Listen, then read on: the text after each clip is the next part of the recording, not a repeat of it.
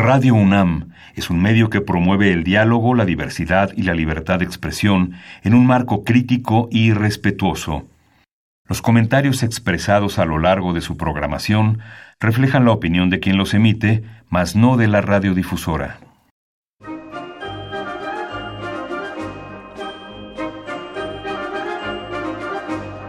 La Feria Internacional del Libro del Palacio de Minería y la Facultad de Ingeniería de la UNAM presentan La Feria de los Libros. Un acercamiento a la lectura.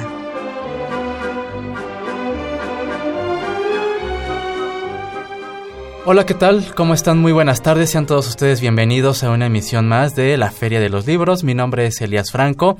Me da mucho gusto saludarlos y saludo también a Salvador. ¿Cómo estás, Salvador? Hola, muy buenas tardes. Bien, gracias. ¿Y tú?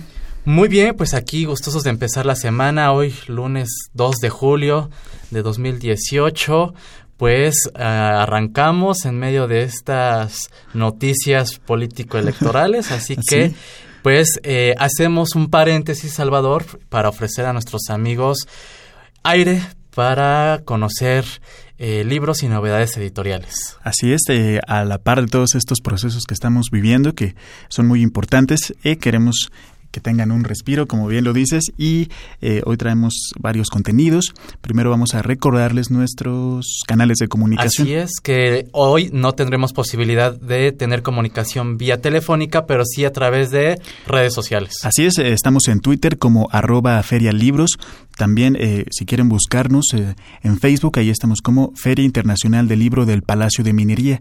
Y si desean seguir esta transmisión por Radio UNAM, pueden hacerlo en www.radio.unam.mx. Muy bien, y también les recordamos que pueden eh, descargar y escuchar esta emisión y emisiones anteriores a través de www.radiopodcast.unam.mx MX. Y esta tarde, Salvador, tendremos a un invitado que, eh, un autor que se circunscribe como parte de esta literatura juvenil que es esta clasificación, esta etiqueta que de pronto nos encontramos, pero es un gran trabajo publicado por Ediciones El Naranjo. Así es, como bien dices, esta tarde tendremos en la cabina a Andrés Acosta para hablarnos de su libro El País de la Oscuridad, eh, publicado por Ediciones El Naranjo. Andrés Acosta ha escrito cuento, novela, literatura infantil y juvenil, guiones para cine y televisión. Estudió Derecho en la UNAM y ha sido coordinador de talleres de creación literaria y lectura para la Universidad Nacional. Sí, parte de su obra ha sido traducida al inglés, alemán y el griego. Ha sido becario del FONCA en el programa de apoyo a jóvenes creadores en la especialidad de novela. Y bueno, pues estaremos platicando con él acerca de este título, El País de la Oscuridad. También tendremos nuestra novedad editorial para esta semana, así que amigos, preparen pluma y papel. Tampoco se pierdan nuestras recomendaciones de páginas web para consultar la cartelera de actividades en torno al libro y la lectura para esta semana.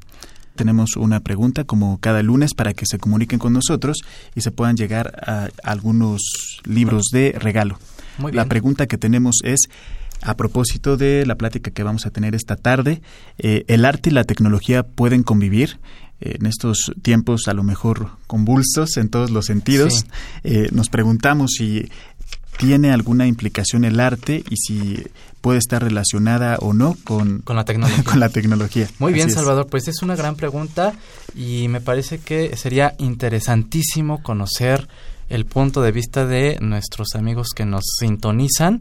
Eh, escríbanos a la feria de los libros gmail.com o a través del Twitter en arroba ferialibros. Y tenemos eh, de regalo dos ejemplares de Los panes y los pescados de Aldo Rosales Velázquez. Esta es una cortesía de Ediciones Periféricas. Muy bien. Entonces, Elías, vamos primero a las novedades editoriales y una vez que regresemos ya estaremos aquí en la cabina con nuestro invitado de esta tarde, Andrés Acosta. Regresamos.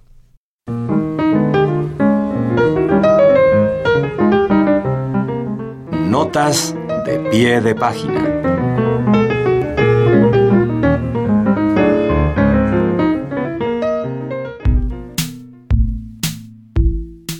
Press publicó Se está haciendo tarde.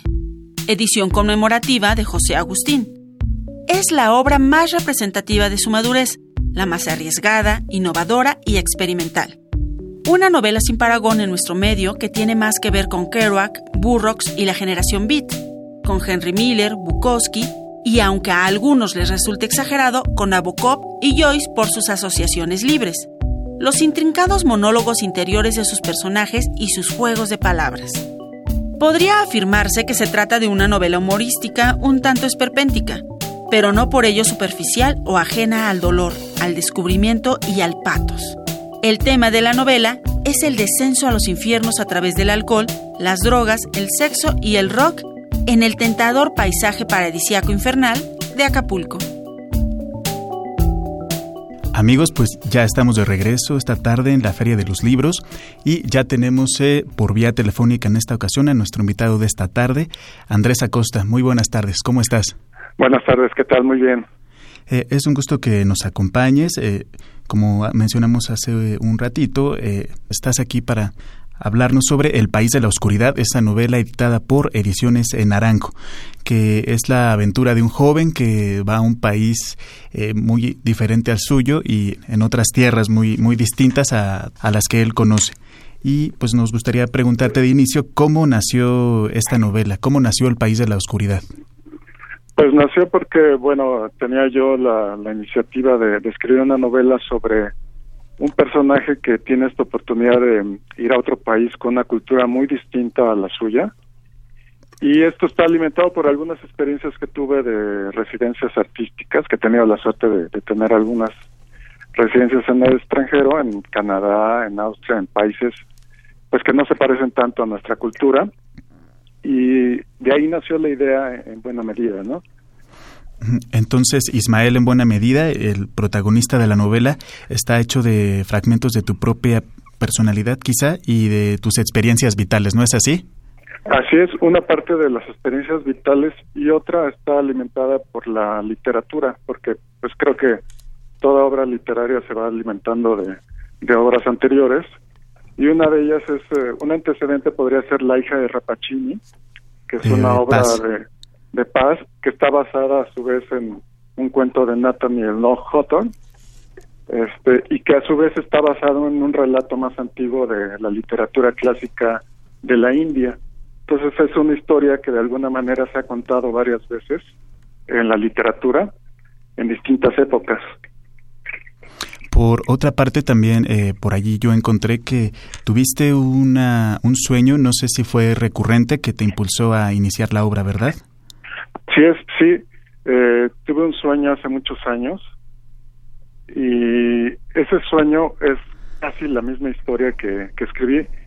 Se me ocurrió relatársela a un amigo escritor muy culto, yo no conocía toda esta obra de Octavio Paz, de Houghton, y él me dijo, oye, pues es que casualmente lo que me acabas de contar es la historia de la hija de Rapacini.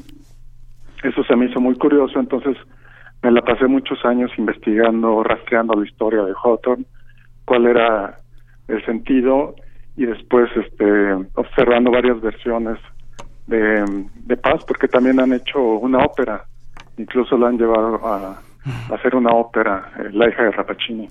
¿Tú qué conexiones, ahora que ya conociste esta obra, encuentras entre tu novela y una obra de teatro como la, la hija del doctor Rapacini? No me acuerdo si es doctor.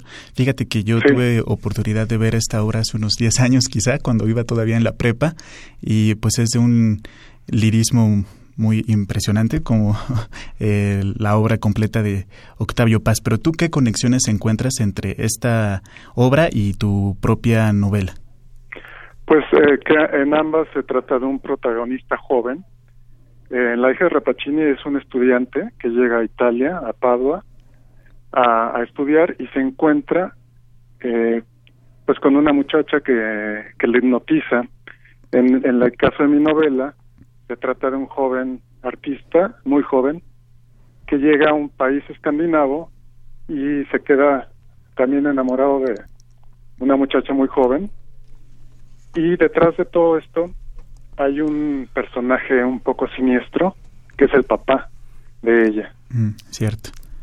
Y ahora que nos mencionas cuál es el oficio, cuáles son, eh, cuál es el trabajo de Ismael, el protagonista, eh, mencionas que es un artista, pero es un artista muy particular, digamos, del inicios del siglo XXI, porque su arte tiene que ver completamente, y este es uno de los conflictos que él va a tener con su padre, tiene que ver con las tecnologías. Él hace música, pero a partir de, sus computadoras y casi casi que desprecia el, arte, la música hecha con instrumentos tradicionales. Exacto, ese es el conflicto que tiene él con la época y con su padre, eh, el personaje, porque su padre es un pintor este, muy figurativo y él como un joven que vive en esta época, bueno, pues ya para él piensa que está superado lo figurativo, lo análogo, le encanta lo digital y de esa manera es una forma como de actualización del personaje que originalmente pues es como del siglo XIX de, de, paz y aquí se convierte en un chavo del siglo XXI que está inmerso en las tecnologías, en la visión del mundo, pues que de los que ya nacen con con los eh, con lo digital dentro de las venas y circula en todo su organismo. ¿Esta caracterización del personaje tiene que ver de alguna forma con una intención de llegar a un público en particular de tu parte? Sí, yo creo que coincide con la idea de que, bueno, pues los jóvenes de ahora quizá no les interese tanto como eran los jóvenes del siglo XIX, aunque claro, para eso están los maestros del siglo XIX que nos escribieron ya el Bildungsroman, por ejemplo, cómo se desarrollan los personajes, Werther, eh, los grandes personajes de aquella época, y creo que mm, los lectores actuales merecen también una actualización, jóvenes que, que estén más en su contexto, que están más cercanos a los que les toca vivir a los de ahora. Andrés, muy buenas tardes, te saluda Elías, ¿cómo estás? Bien, ¿qué tal? Eh, en este punto que ya Salvador te, te plantea sobre eh, la literatura o el trabajo que está enfocado para, para jóvenes, eh, esta etiqueta de literatura juvenil, ¿cómo la tomas tú? Eh, estás comentando que se debe eh, hacer como una actualización, ¿no? De esta de estos personajes. pero tú, ¿cuál es tu, tu, tu, punto de vista sobre este, esta etiqueta o clasificación que de pronto nos encontramos como literatura juvenil? ¿Cuál es tu punto de vista sobre esta etiqueta? Pues no deja de ser un fenómeno editorial, eso sí lo advierto, porque digamos, eh, en todo caso la literatura juvenil será, sería algo demasiado reciente. Prácticamente, por ejemplo, el concepto que tenemos eh, de la juventud actualmente como, como tal, parte de la Segunda Guerra Mundial, después de la, de la guerra, en que los jóvenes tienen tiempo para seguir estudiando, para prolongar sus estudios y para prolongar su juventud y tienen ese tiempo de ocio que normalmente no existía antes. Entonces, la literatura juvenil estaría relacionada, digamos, a la segunda mitad del siglo XX. Sí.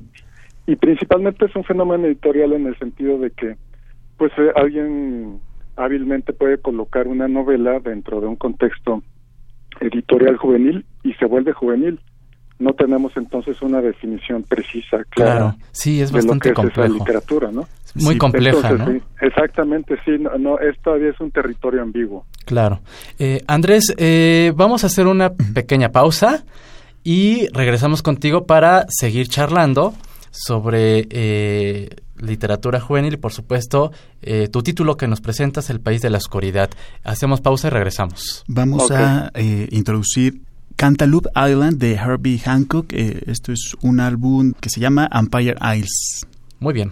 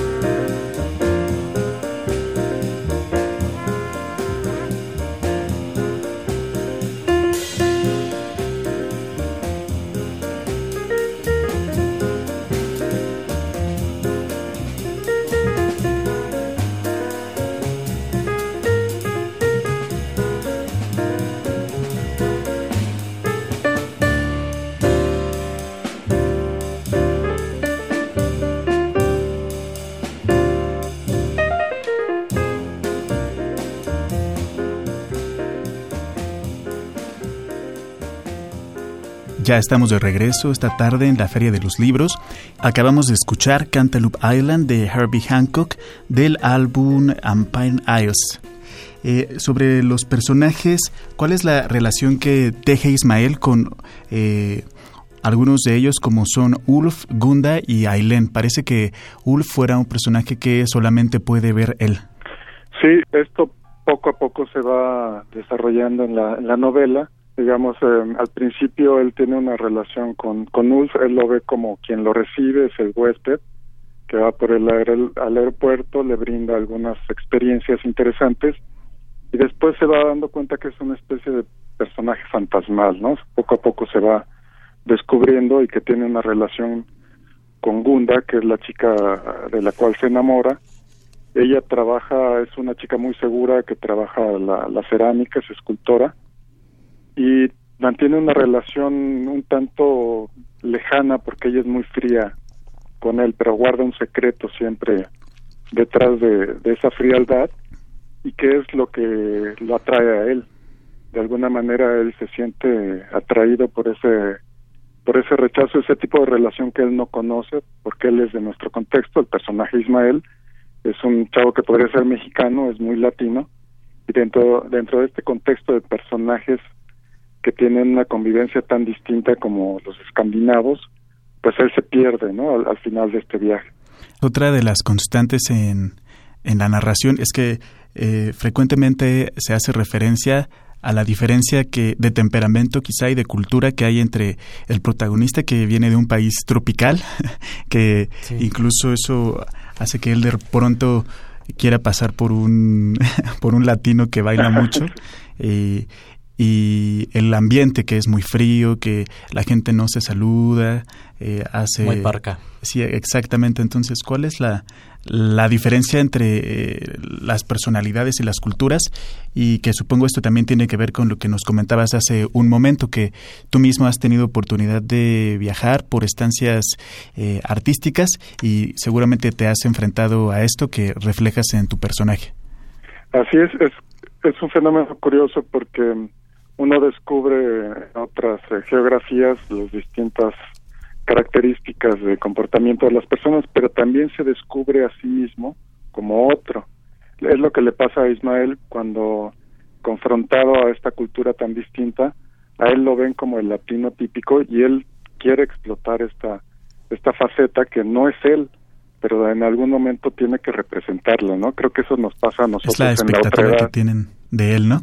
Sí, sí, él, él tiene que cubrir de alguna manera esa expectativa ante la diferencia de los otros, como acentuar sus rasgos para que pueda ser reconocible y para sacar algún provecho, ¿no? El provecho que quiere él específicamente es lograr una relación con Gunda.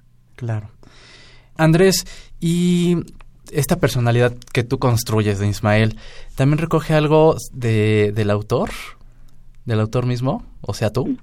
Yo creo que de alguna manera inconsciente, digamos, no es a propósito porque no, digamos, no tiene nada de autobiográfico, a pesar de que pues sí abreva de, de varias experiencias personales, observaciones eh, de este tipo, pero la verdad es que si hay algo de autobiográfico sería como inconsciente, ¿no? Claro. Realmente algo que no está en, mi, en mis manos este, hacerlo deliberadamente. Por supuesto.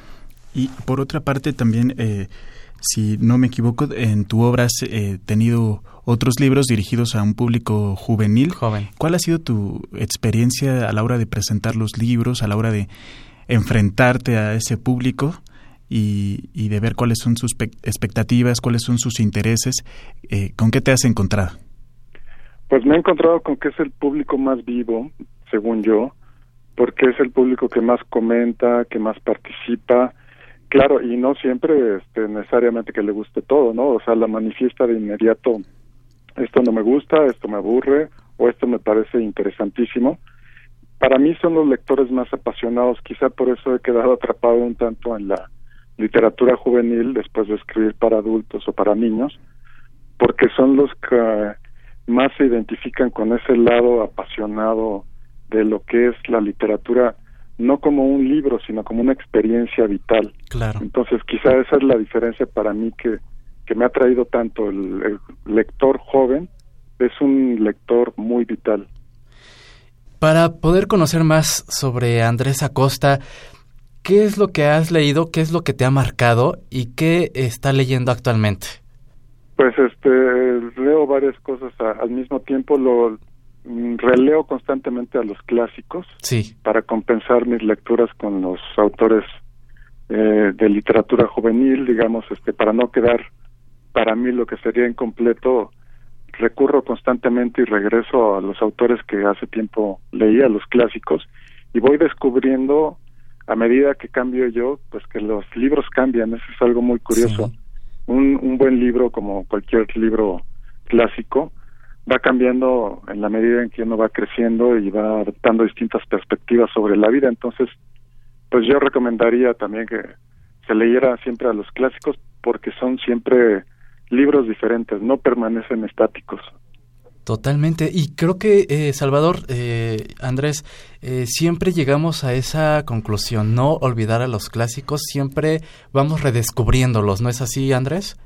Sí, yo creo que sí, que ah, puede haber una buena combinación, digamos, de lecturas frescas de, de lo que está sucediendo hoy, del mundo actual, pero siempre, digamos, con una compensación necesaria e imprescindible de los clásicos. Creo que esos dos extremos son pues muy útiles para todo tipo de lector, particularmente para los jóvenes, pero yo lo recomendaría a cualquier tipo de lector.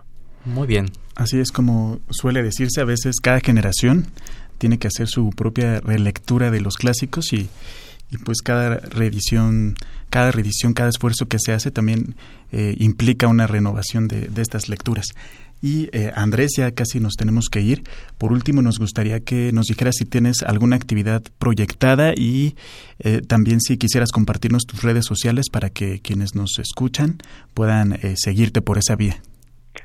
sí, pues casualmente por la literatura juvenil estoy muy activo en las redes sociales. Me pueden encontrar en Facebook como Andrés Acosta, en Twitter Acosta de mí y en Instagram Acosta de mí y pues tenemos, hemos estado presentando eh, estos libros, estaremos presentes en la Feria del Libro Internacional Infantil y Juvenil. Ah, muy bien. Que ya será un poco más adelante, pero pues los, los seguiremos invitando, ¿cómo no? Claro que sí. Y este título, El País de la Oscuridad, lo pueden adquirir, ya está en librerías.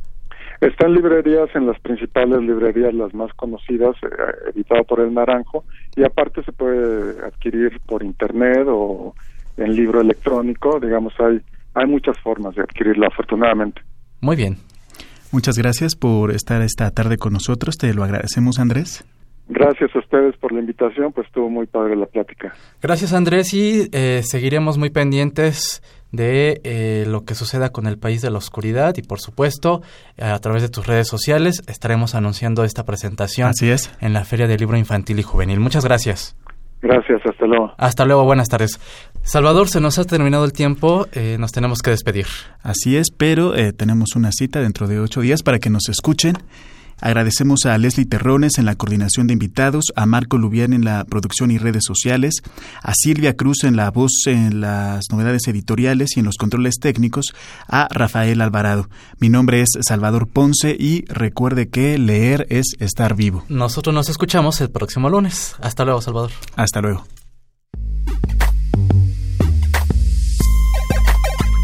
La Capilla Alfonsina ofrece diversas actividades, las cuales podrás consultar en la página web www.capillaalfonsina.bellasartes.gov.mx.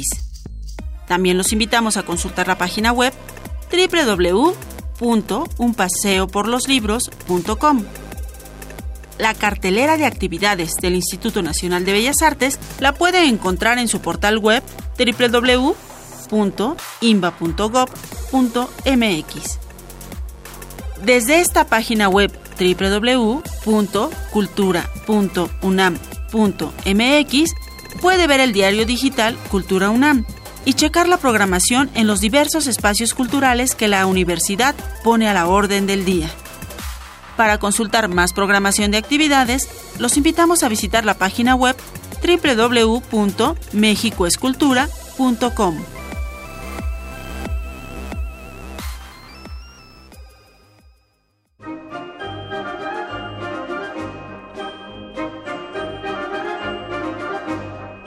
La Feria de los Libros un programa de la Feria Internacional del Libro del Palacio de Minería que organiza la Facultad de Ingeniería en coproducción con Radio UNAM.